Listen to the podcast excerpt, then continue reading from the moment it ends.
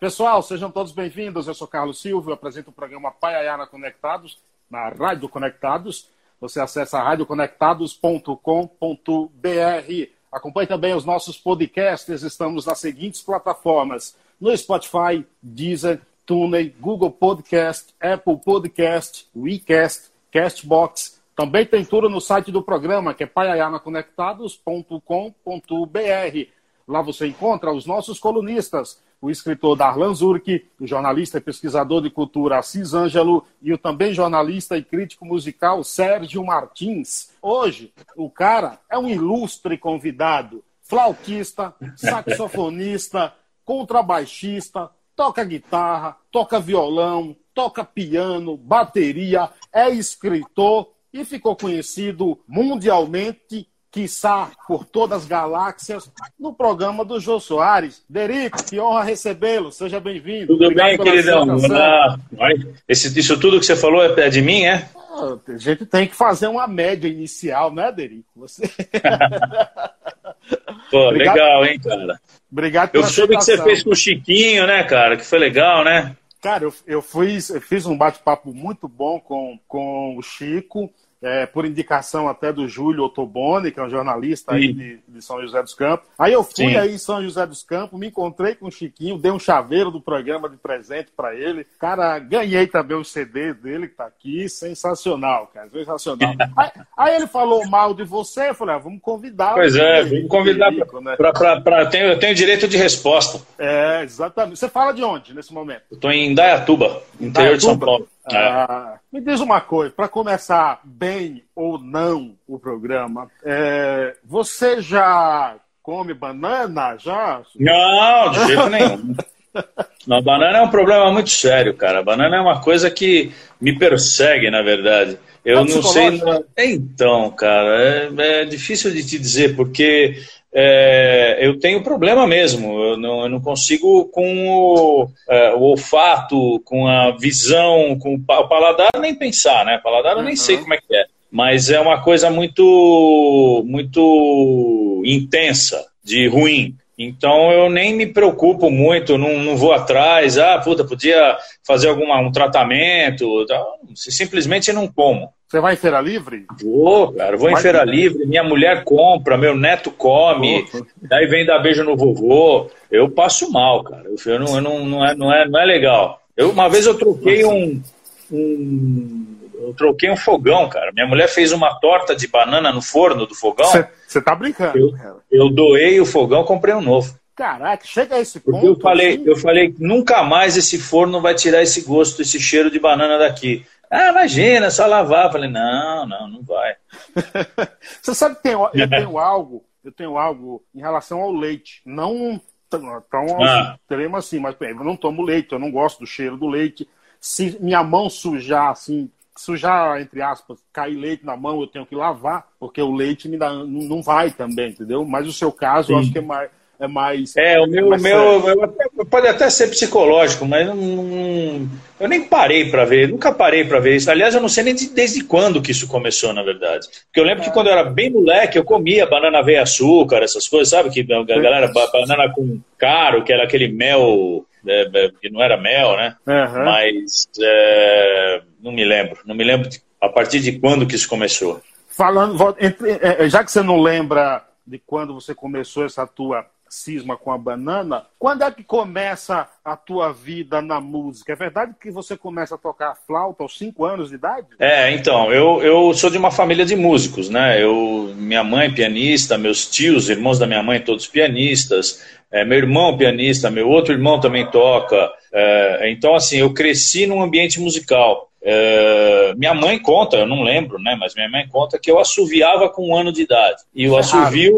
é, é, é, o assovio é, uma, é um instrumento, né? De, de, de, de, de sopro, né? Que me, que me acompanha desde que eu tenho um ano de idade, que eu assovio até hoje, que eu já gravei como assoviador, já tive trabalhos como assoviador e tal. É, e flauta mesmo, eu comecei tocando com cinco anos. Minha mãe, é, quando começou a perceber que eu tinha é, uma, um talento musical, que eu tinha uma, uma, uma, uma veia musical, ela é, optou por tentar, antes de me colocar no piano, um instrumento diferente. E como ela sabia que eu assoviava, ela me proporcionou a experiência de, de, de, da flauta doce, que é um apito, que é um assovio, na verdade, só que com um instrumentinho bem simples e tal. E, e eu gostei, cara. Você acredita que foi uma coisa assim, é, é, para mim, muito fácil de administrar o instrumento, porque era, era, era, uma, era uma. É como se fosse uma continuação daquilo que eu já tinha dentro de mim. Sim. Então foi muito fácil. E eu comecei a estudar, comecei a gostar da coisa, e aí eu fui seguindo, fui seguindo, fui seguindo. E, e quando, é que você, quando é que você muda para o sax?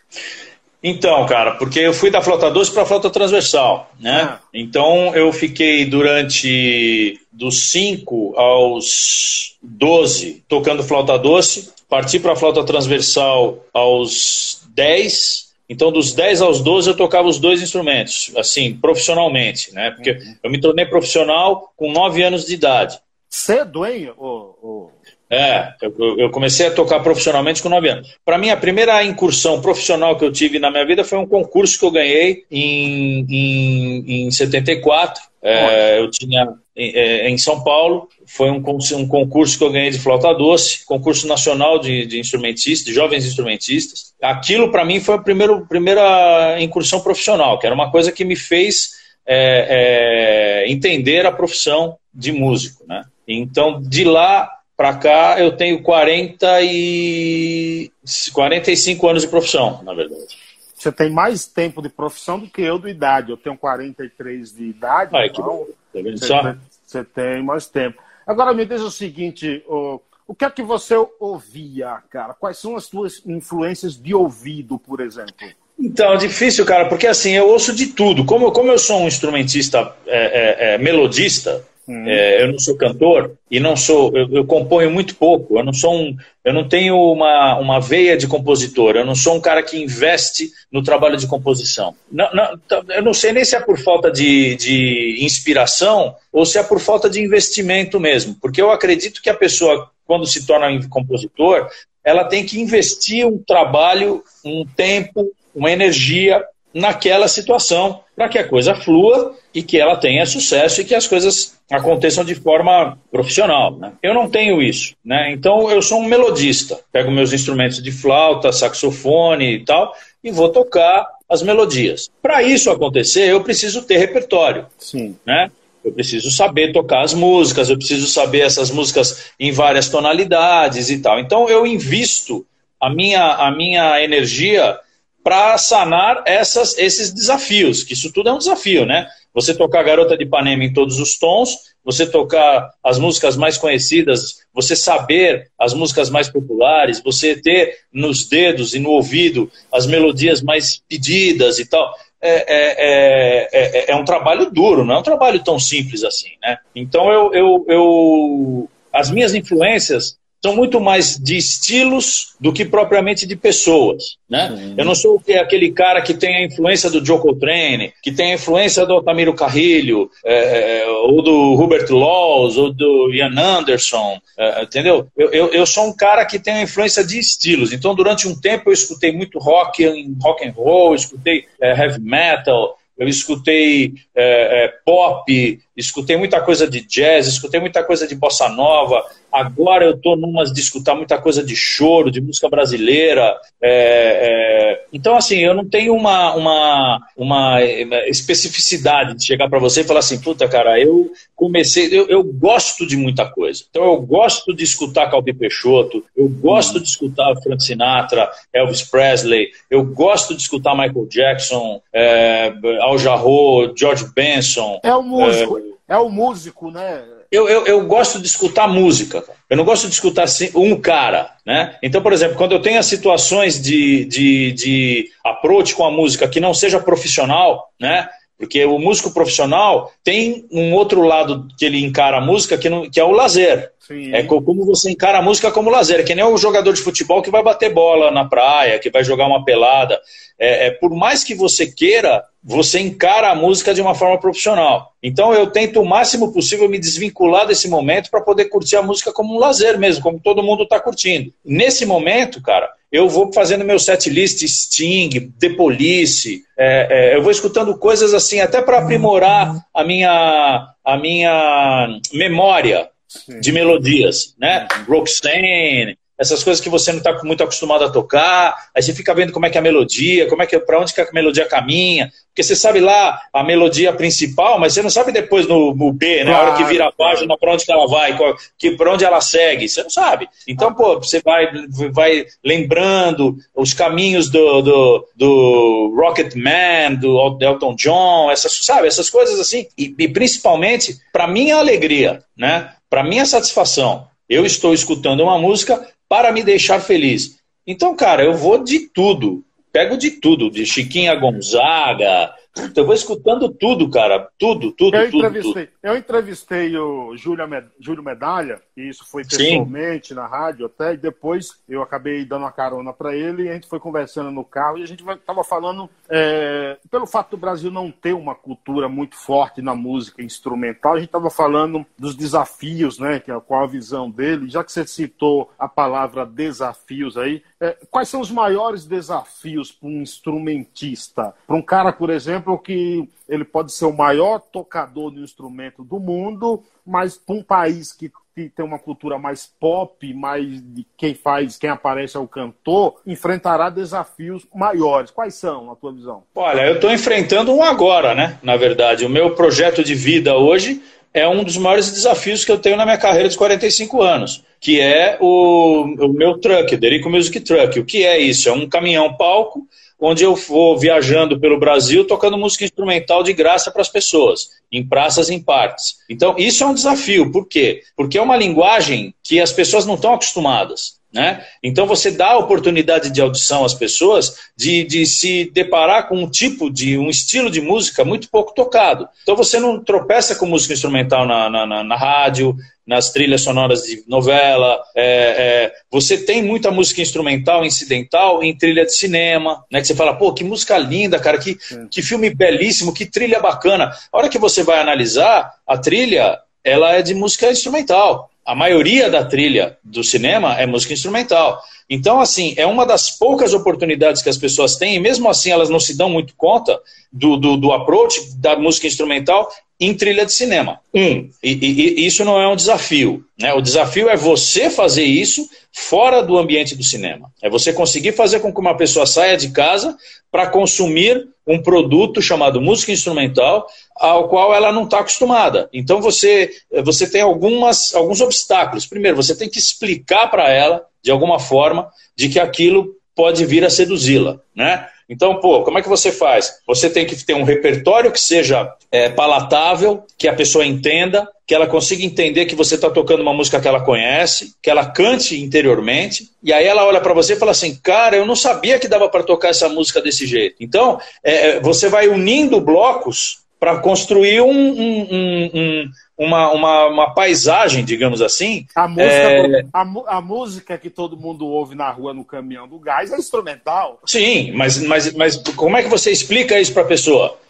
Como é que você desvincula aquela música do Por Elise do caminhão do gás? Entendeu? Então você tem que mostrar para ela que essa música é uma composição de um cara de 1780 e o cara simplesmente foi um dos grandes gênios da música. E ele compôs uma música que o cara pegou um incidental e colocou para vender gás. Tudo bem, é popularizar, é popularizar, mas a pessoa tem um contato. Se esse contato vai servir de alguma coisa para ela depois ou não, isso é um outro problema. No meu caso, eu tenho a, a, a história cabal, concreta, vista e experimentada de que uma pessoa começou a tocar piano por conta da, da música do gás. Sim. eu tenho um programa de televisão chamado Na Estrada com Derico, que é o Truck, é, que a gente faz um trabalho junto à Globo daqui de Campinas, na IPTV, e um dos, dos episódios foi com um cara chamado Ítalo, que daqui de Indaiatuba, inclusive, por coincidência, que começou a tocar piano de tanto que ele ouvia a música do, do Caminhão de Gás. Ele falava assim, cara, eu quero tocar essa música, porque essa música é linda. E ele começou a tocar, começou a estudar, até que ele conseguiu tocar, se familiarizou com o instrumento, gostou da música e caminhou e tá, hoje é músico. Cara, Mas assim, como... Você sabe, Isso, isso é importante que você está falando, porque, por exemplo, você sabe por que, que eu fui ler Jean-Jacques Rousseau, Bertrand Russell? Eu, muito hum. fã da Legião Urbana, eu fui criado na roça, lá no Paiá. Então, até os meus Sim. 21 anos, até os meus 21 anos, eu não tive luz elétrica, não tive televisão, não tive nada disso. Vintei essas coisas quando eu cheguei aqui em São Paulo com 21 anos e meio. Eu, como já fã da Legião, comecei a comprar tudo, tudo que, que diz a respeito da Legião e de Renato Russo. E aí eu descobri, Sim. lendo as entrevistas, que o nome russo era uma homenagem a três caras que Renato admirava. O Henri Rousseau, pintor, pintor primitivista, Jean-Jacques Rousseau e o Bertrand Russo. Fui ler os caras. É isso mais ou menos que você está falando. Através de um sobrenome que o cara tenta populares homenagear, uma música do Gás faz com que você vá ouvir uma música clássica, uma música instrumental. Né? É, assim, eu, eu, eu é, tenho muitos caminhos que eu posso seguir. Eu tenho muitas vertentes que eu posso idealizar para conseguir realizar o projeto de ter a, a, difusão da música instrumental no Brasil. Como é que surgiu Só esse projeto? Quanto tempo demorou então, para você? Para você ter uma ideia, esse projeto eu tenho desde antes de entrar no programa do Jô, cara. Eu fiquei no Jô durante 28 anos. Então, esse projeto é da década de 80 que eu tinha esse projeto. Por quê? Porque eu participava de proje outros projetos de música instrumental que me abriram o horizonte de que realmente a música instrumental era para poucos sendo que o Brasil tinha muitos instrumentistas. O Brasil tem muito mais instrumentista do que cantor. Para cada cantor, você tem que ter pelo menos quatro instrumentistas: piano, guitarra, baixo, bateria. No mínimo. Então, para cada um dos cantores, tudo bem que você pode ter um revezamento de músicos que toca com mais de um cantor e tal, não sei o quê, mas é infinitamente superior a quantidade de músicos instrumentistas do que de cantores. Sim. Né?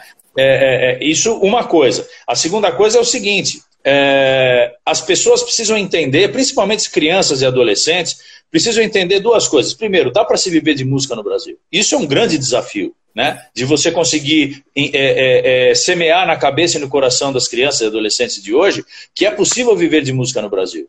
Apesar de tudo que acontece é, é contrário à disseminação da cultura e, a, e, a, e a, ao incentivo, né?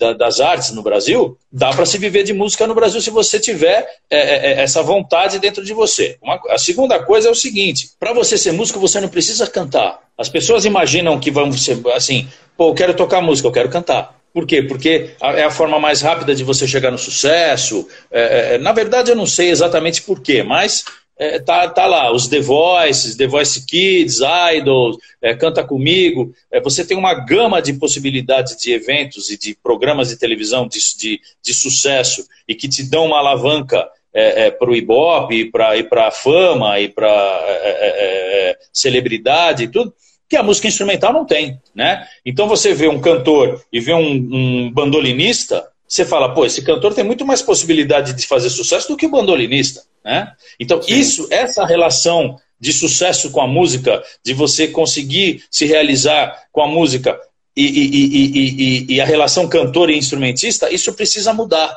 E como é que isso muda? A gente, instrumentista, se colocando à disposição da população, das pessoas é, é, é, que tenham essa vertente, essa vontade de, de aprender, a terem a oportunidade. A gente precisa dessa oportunidade. Ou tocando, ou se, se, se colocando à disposição, ou aparecendo em eventos, ou, ah, sabe, alguma coisa a gente tem que fazer. Eu estou fazendo é, é, esse projeto, que é o Derico Music Truck, que já tinha desde antes, que era é justamente isso. Eu só consegui realizar esse projeto depois que o programa acabou, porque o programa, porque o projeto ele depende de uma demanda de agenda que enquanto eu estava gravando o programa não tinha. Tua rotina né? não permitia, né? Não, permitia. Porque o truck ele tem que ir e ficar. O truck não pode ir ficar indo e voltando, indo e voltando, indo e voltando, porque não tem cabimento um negócio desse, né? Então, por exemplo, ah, vou fazer uma, uma viagem que eu vou até a Bahia, por exemplo.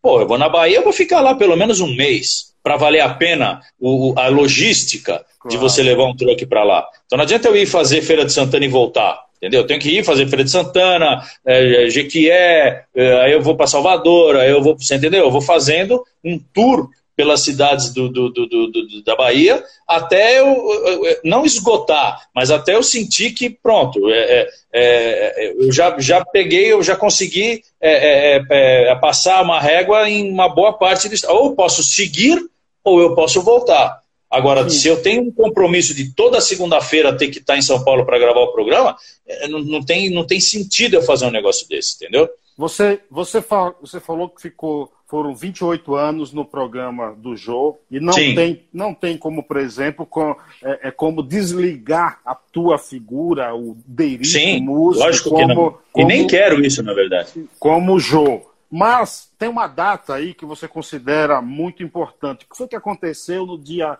7 de março de 1990 e por que essa data é importante?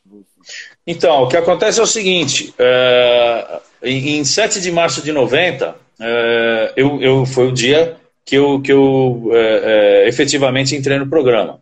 O que aconteceu foi que eu, eu, eu casei em 1988, estou é, casado até hoje, eu tenho 32, vou fazer 33 anos de casado. É, e aí eu via o programa do Jô, né? É, que era o João 11 e meia, na época no SBT, logo que começou. Né? O programa do Jô começou em 88, em 89 eu fui convidado. E, e eu ficava com a minha mulher, cara, sentado no sofá, vendo o programa do Jô, que era um programa de música e entretenimento, de entrevista com um cara que era topo da cadeia alimentar e tinha um quarteto de música instrumental que não tinha sopa. Era piano, guitarra, baixo, bateria. E eu via aquilo e falava, meu, que coisa maravilhosa que é isso, né? Porque é um programa que tem música ao vivo todo dia, Sim. todo dia, com um cara como o Jô, e não tem sopa. Pô, que oportunidade.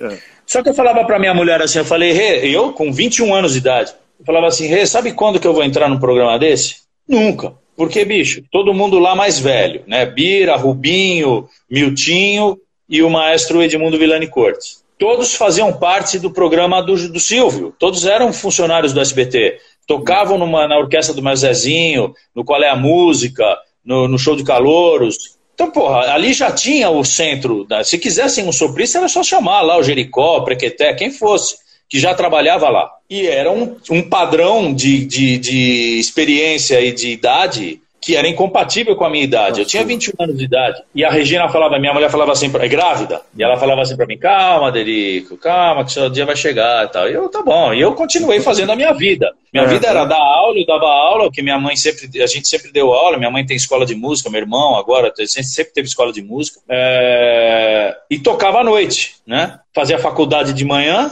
né? Fazia faculdade de música, Sim. Santa Marcelina. Dava aula da 1 às 9, dava 8 horas de aula por dia, 5 dias por semana. Eu tinha 40 alunos. Caraca. Ganhava uma grana, ganhava um dinheiro. Não é, não, não, eu, nunca, eu nunca tive mesada do meu pai, nunca. Eu sempre mas, ganhei meu dinheiro, desde os 9 anos. Mas, mas ralava. Né? Puta merda. Aí dava, eu dava 40, 40 horas de aula semanal e tocava à noite. Duplicava, triplicava à noite, porque eu tocava contrabaixo elétrico também. Eu sou, eu sou contrabaixista elétrico, né? Profissional tenho carteirinha, o cacete. Então, o que, que eu fazia? Eu, eu, eu tinha essa rotina e tocava à noite em boate, é, é, banda de baile, gafieira, é, tudo como contrabaixista, muito pouco de sax, muito pouco de flauta. A maioria de tudo que eu fazia era como contrabaixista. Então eu fiquei trabalhando como, como contrabaixista anos, anos, anos, anos, anos, anos. É, então eu tinha uma rotina que me impedia de pensar em fazer qualquer outra coisa que não fosse aquilo que já estava pré-determinado. Ganhava o meu dinheiro, mas eu não tinha plano de saúde, eu não tinha carro, não tinha telefone,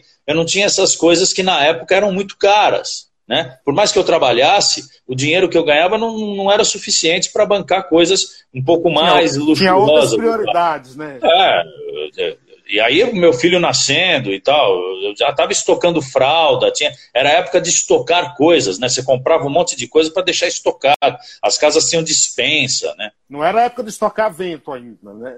Não, é, não, quase. quase. Aí um dia o maestro Edmundo me ligou através de um recado na escola, não tinha telefone. Eu cheguei na escola, mas o Márcio Edmundo te ligou, queria falar com você, e ele me falou, você conhece o programa do Jô e tal, não sei o quê? Eu falei, puta, cara, eu assisto todo dia. Ele falou, então, ano que vem vai ter a, a mudança de, de, de vai voltar de férias, ele queria aumentar o quarteto para quinteto. E aí ele pediu pra gente convidar e tal, não sei o quê, cada um foi atrás e ele veio atrás de mim. E eu fui gravar o programa no dia, no dia combinado. No dia combinado, estourou a bolsa da, da minha mulher. Minha mulher entrou em trabalho de parto.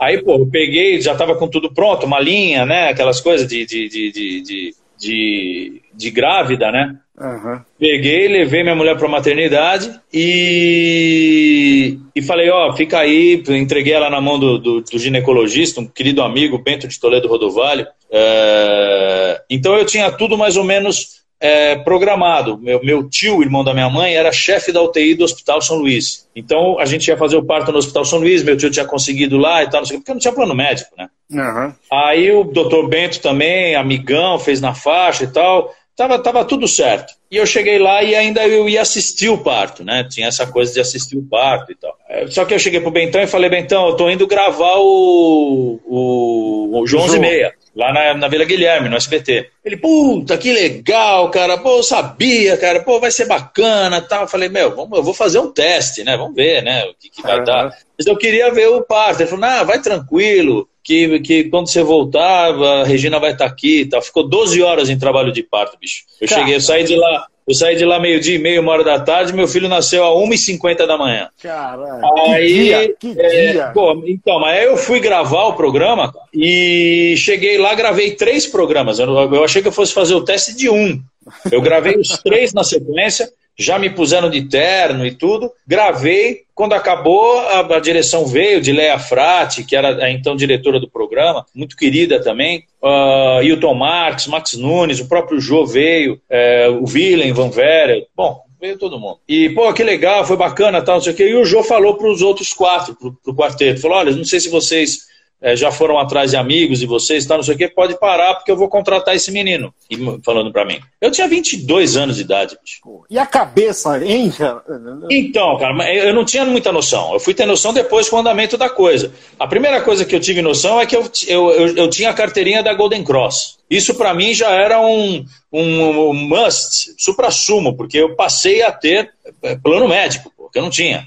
Aí o que aconteceu? Eu comecei a ganhar dinheiro, cachê, até ser efetivado, que eu fui efetivado dia 1 de setembro. Então, de março a setembro, eu ganhava cachê diário, em dinheiro, cash. Sim, sim. E o Collor deu aquela porra de cortar o dinheiro de todo mundo, deixou todo mundo com cinquentinha.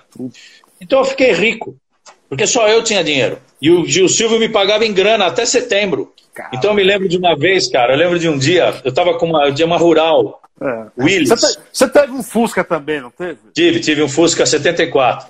Aí eu tava com uma Rural Willis, falei assim, Rê, eu peguei, eu tinha 3 mil dinheiros, da época, 3 mil. É. é. Falei, Rê, eu vou até o. Tava tendo o, o, o Grande Prêmio de Fórmula 1 no Brasil. Então todo mundo lá no Transamérica.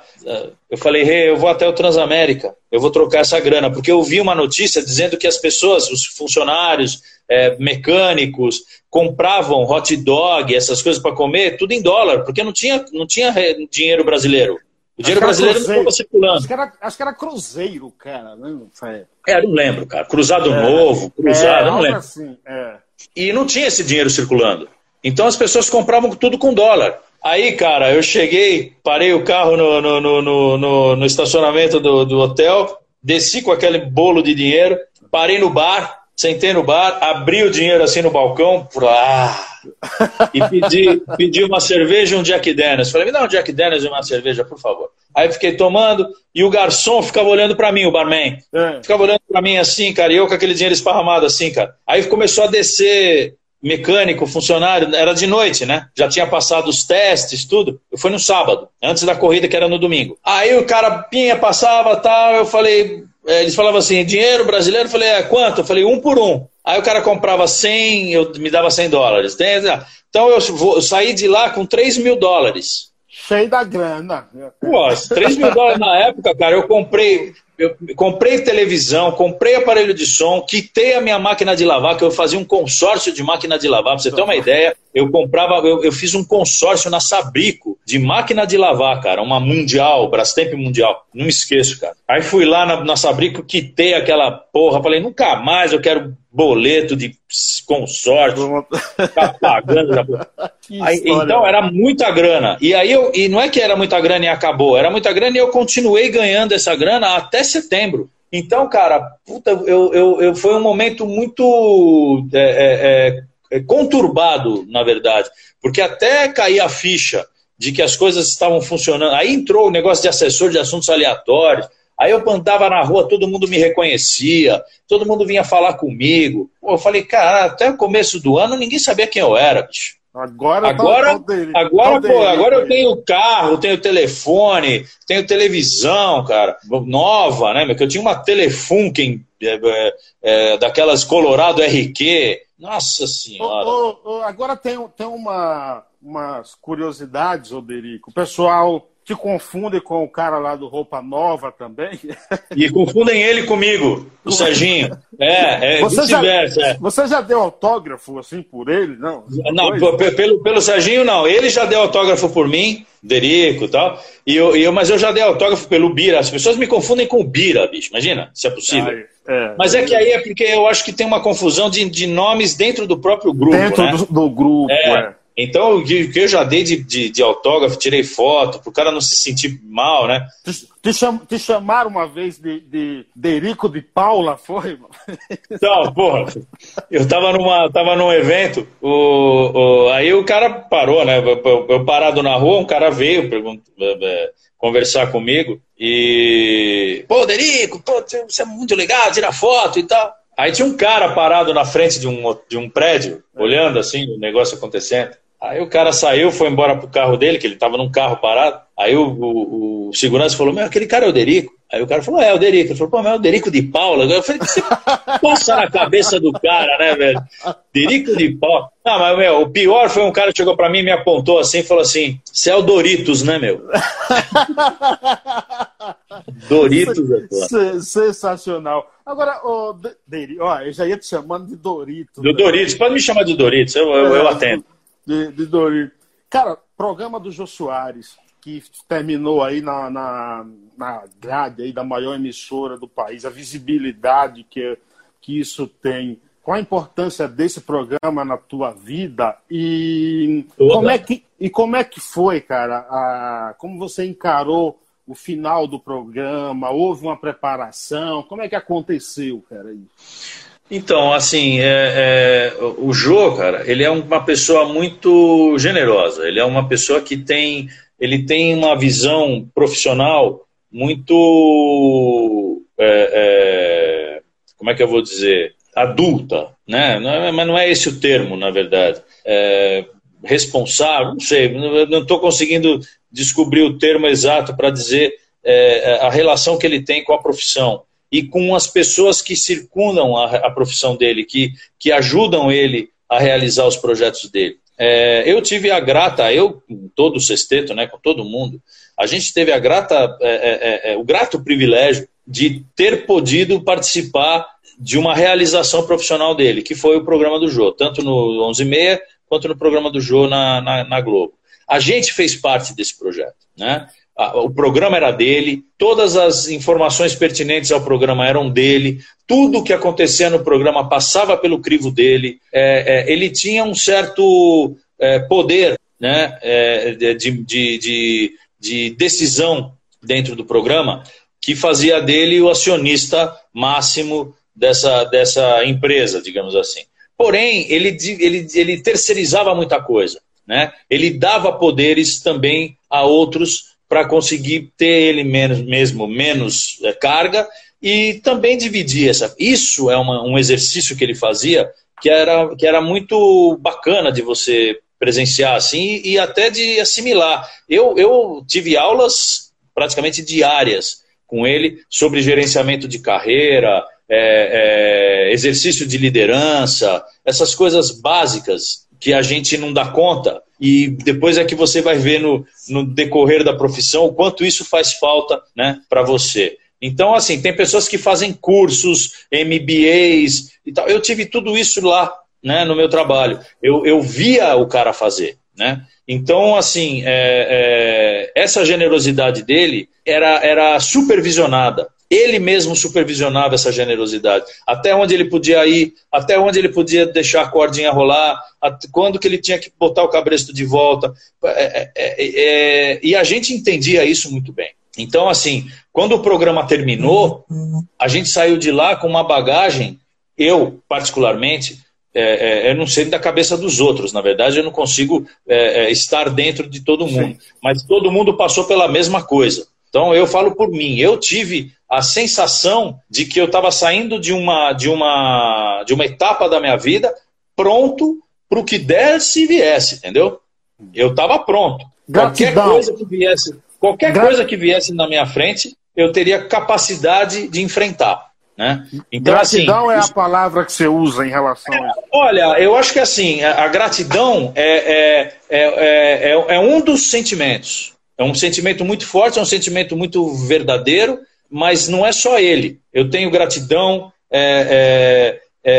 eu tenho a honra de poder ter participado e eu também tenho a certeza de que eu ajudei. Você entendeu? Porque a gratidão te coloca numa situação de que, pô, tudo que veio, veio de lá para cá.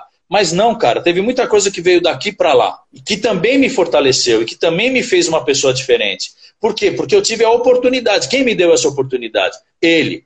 Então, a gratidão também vem do lado de que ele me deixou fazer as coisas.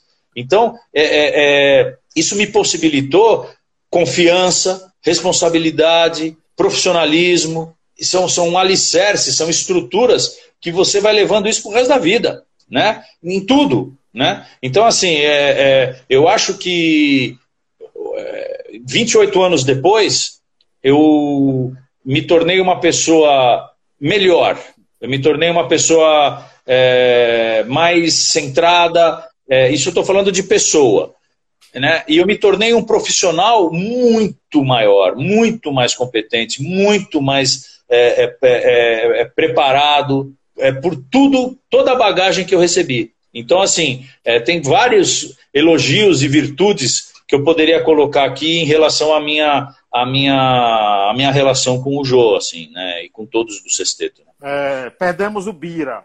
Dezembro, Perdemos. Se não, dezembro, se não me engano. 22 né? de dezembro. 22 de dezembro, o baiano Bira, que ficou característico em função é. também daquela risada dele. Um cara muito querido, cara, muito querido. É, você foi uma das pessoas que teve assim mais próximo nos últimos dias de vida dele, acompanhou, soube da doença, algo assim? Então, cara, é, eu era assim, a pessoa mais próxima do Bira é, sempre foi o Maestro Osmar. O Maestro Osmar, primeiro porque morava perto, e segundo porque eles realmente tinham um approach assim muito muito denso assim, muito bacana, né? Eles sempre foram muito amigos. Eu tinha uma amizade com Bira de, de muito respeito, de muita admiração, é, de muita parceria. A gente brincava, se divertia, dava risada, brigava, brigava horrores, porque eram visões diferentes da mesma coisa. Ele com 80, eu com 50. Então, assim, a gente tinha uma, uma relação muito intensa, mas eu não era muito de frequentar o Bira e nem ele a mim. A gente se via, ele vinha aqui na minha casa algumas vezes, eu ia na casa dele, eu, é, é, conheci toda a família dele, até hoje a gente se fala e tal. Mas assim, a pessoa que tinha mais contato era o Osmar. Porém, a, a, os últimos dias da vida do Bira foram muito próximos de mim, de, de, do Osmar, porque a gente fez um trabalho juntos é, que foi o último trabalho, na verdade, que o Bira fez antes de morrer, é, que me, que me é, é, é honrou muito ter participado e ter proporcionado. Porque o Bira, no final, ele já estava muito debilitado, né? por conta da doença e por conta da idade, e aí tem um monte de outros fatores, como alimentação, já não comia direito, então ele estava muito fraquinho, tal. então andava de andador, estava em depressão, já não tocava mais. Então você vai criando uma, uma, uma um espectro, uma, um quadro muito ruim, muito triste para uma pessoa tão alegre e que deu tanta alegria para todo mundo. Né? Só que quando a gente proporcionou esse projeto, o, a, a, minha preocupação era o Bira não topar. Porque o Bira não topando, acaba o projeto. Porque o projeto era o quarteto, revitalizar o quarteto, tal, depois que o programa acabou. Então a empresa que tinha contratado a gente teria o grande, é, é, é, como é que se fala? O pulo do gato, né? Pô, nós conseguimos e tal, não sei o quê. E para isso ia ter que estar tá todo mundo lá. Então, puta, claro. fizemos todo um trabalho de, de convencimento do Bira, conversamos com a mulher dele, com o filho dele, para que tudo, tudo ocorresse de uma forma muito confortável e segura e saudável para ele. Então eram cinco dias no Rio de Janeiro. Fizemos tudo, contratamos um baixista que seria um, um, ghost player, que faria a parte dele, porque ele já não estava tocando mais, mas ele estaria presente, ia tirar foto, ia falar, as pessoas gostavam muito dele, ele foi um cara sempre muito querido, então a presença dele já seria icônica, né? Sim. Muito que bem. Pô, chegou lá de andador, cara, puta. Eu, eu contratei uma pessoa, Cláudia Odoriço, só para cuidar dele, uma produtora. Então, assim, cara, todo o approach para ele. Trouxe a mulher dele para ficar com ele, para ele não ficar sozinho. Então, assim, tava tudo certo.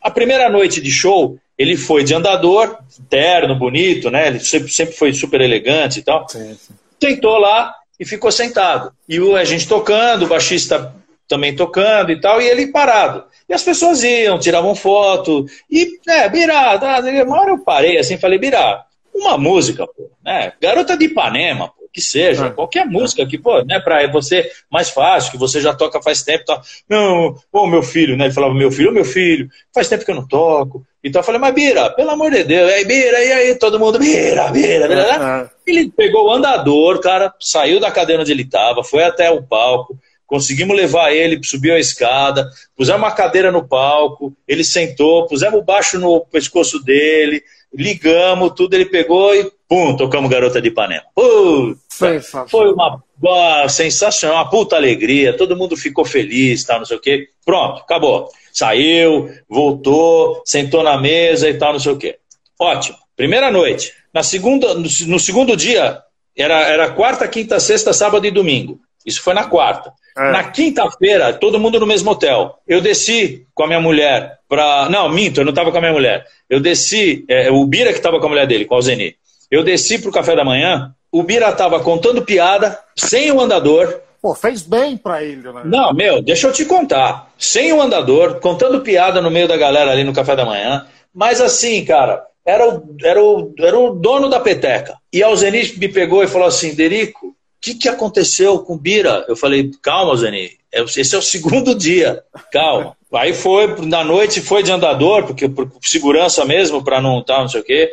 Aí tocou duas músicas. E assim sucessivamente, cara. No sábado, ele estava sem bengala, sem andador, andando no meio da galera à noite, tocou com a gente, deu risada. Aí à noite ainda tomou um vinhozinho, ele, ele entrou de um jeito e saiu de outro. Meu, é impre... foi impressionante, cara. Foi impressionante. Mas aí depois acabou que, que não, não, resistiu. Mas essa, essa energia que a música deu nele, que a gente, como amigo, deu para ele, de, de, um, de um, sabe, uma, uma, uma ressurreição, na verdade. Talvez, talvez, talvez até um final de carreira para ele honroso, né? Honroso. Mas não tenha dúvida. Eu acho que no meu caso, o que, o que, eu, o que me dá essa felicidade de ter podido dar esse, esse, esse, esse presente para ele, foi para nós, inclusive, né? O maior do que para ele foi para nós. Foi ter visto a,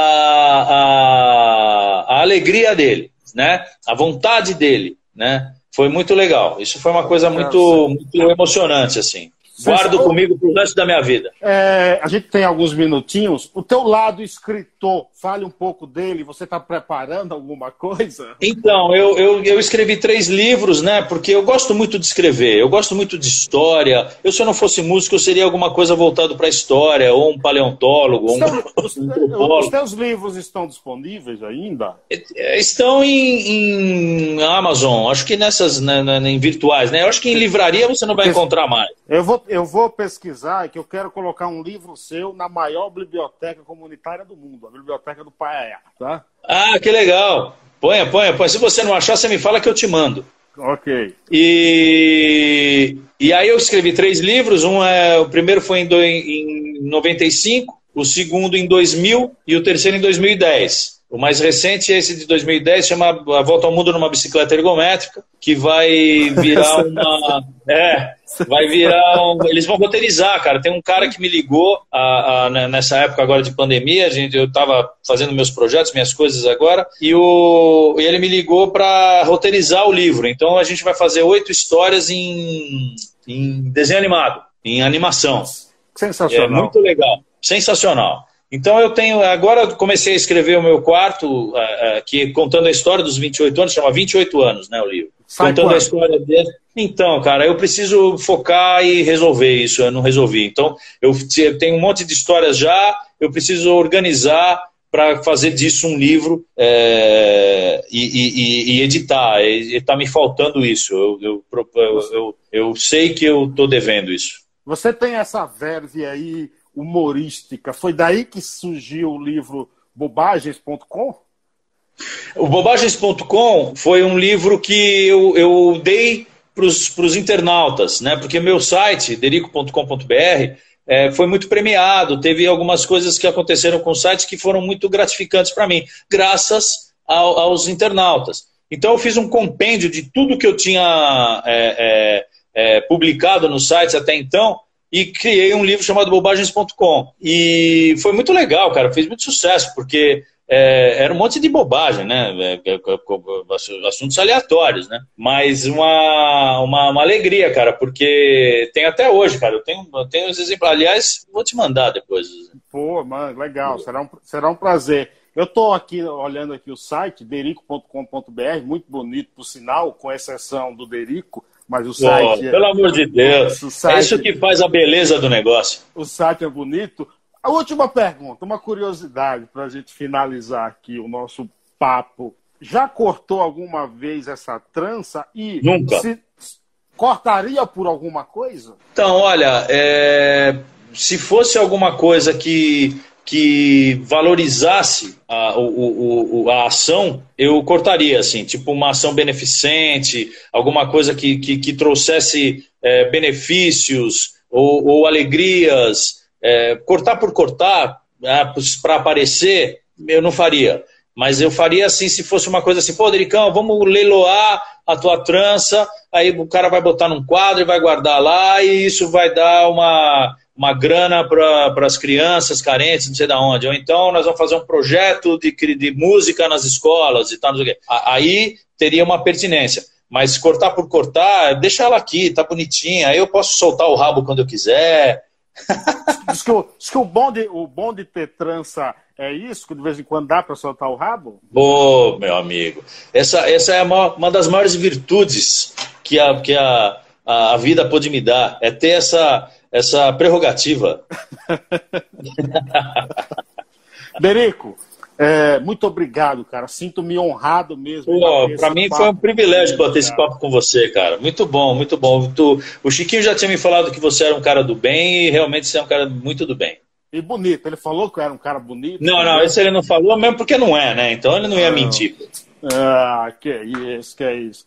Satisfação. Aí o Nicola enorme. falando que rabo lindo aí. Ô, a Neuminha tá aqui, ó. Neuminha Salles. Tatinha, Neuminha, um beijo para você, viu? Tô aqui rezando por você. Júlio Toboni também entrou por aqui, grande jornalista. Berico, satisfação. Muito obrigado, viu, cara? Ó. Fique bem, ah. saúde e paz. E nos veremos em breve, Até se Deus quiser. Tchau, tchau. E aí depois você me manda aqui os, me manda aqui os, os, os de endereço, tudo para mandar para você os livros para sua grande biblioteca. Te mandarei no WhatsApp, também vou colocar esse vídeo no YouTube canal Paiaiá na Conectados. O Paiaiá, eu não sei se eu te falei, tem apenas 600 moradores e a biblioteca 130 mil livros, viu? Você falou. Então a gente vai para lá. Obrigado, Derico. Um abraço. Beijo grande. Tchau, queridão. Abraço a todos. Tchau, tchau. Mais podcasts como este você encontra no site da Rádio Conectados, radioconectados.com.br ou no seu aplicativo de podcast favorito.